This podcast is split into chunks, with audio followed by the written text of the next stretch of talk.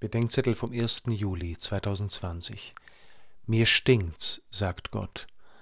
Amos 5, 14 bis 15 und 21 bis 24. Ich hasse eure Feste. Ich verabscheue sie und kann eure Feiern nicht riechen, lässt der Prophet Amos Gott sagen.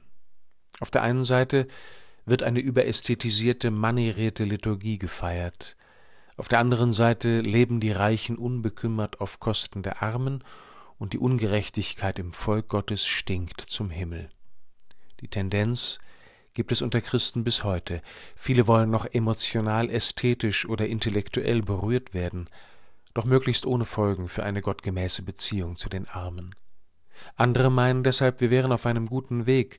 Schon in meiner Kindheit sangen wir in der Kirche vor allem politische Lieder über soziale Gerechtigkeit, und während seitdem die Zahl der gemeinsam Betenden ständig abnimmt, wächst die Zahl derer, die als Arbeitnehmer der Kirche der sozialen Gerechtigkeit dienen.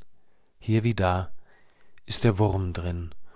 Und ich stelle mir vor, was uns ein Prophet wie Amos wohl heute im Namen Gottes sagen würde. Die einen hören sich immer noch selbstverliebt singen, aber mit mir den Armen dienen wollen sie nicht die anderen wollen den Armen dienen, aber nach meinem Weg mit ihnen fragen sie nicht. Ihr betet, ohne euch senden lassen zu wollen, ihr lasst euch senden, aber nicht von mir. Ihr habt den Dienst an den Armen delegiert, ihr bezahlt andere für das, was ich mit euch tun will.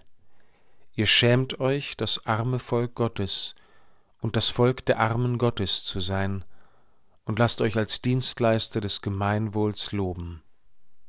Aber ich selbst bin der Ärmste unter den Menschen geworden, damit ihr mit mir die Armen findet und mit den Armen schon hier die Herrlichkeit Gottes.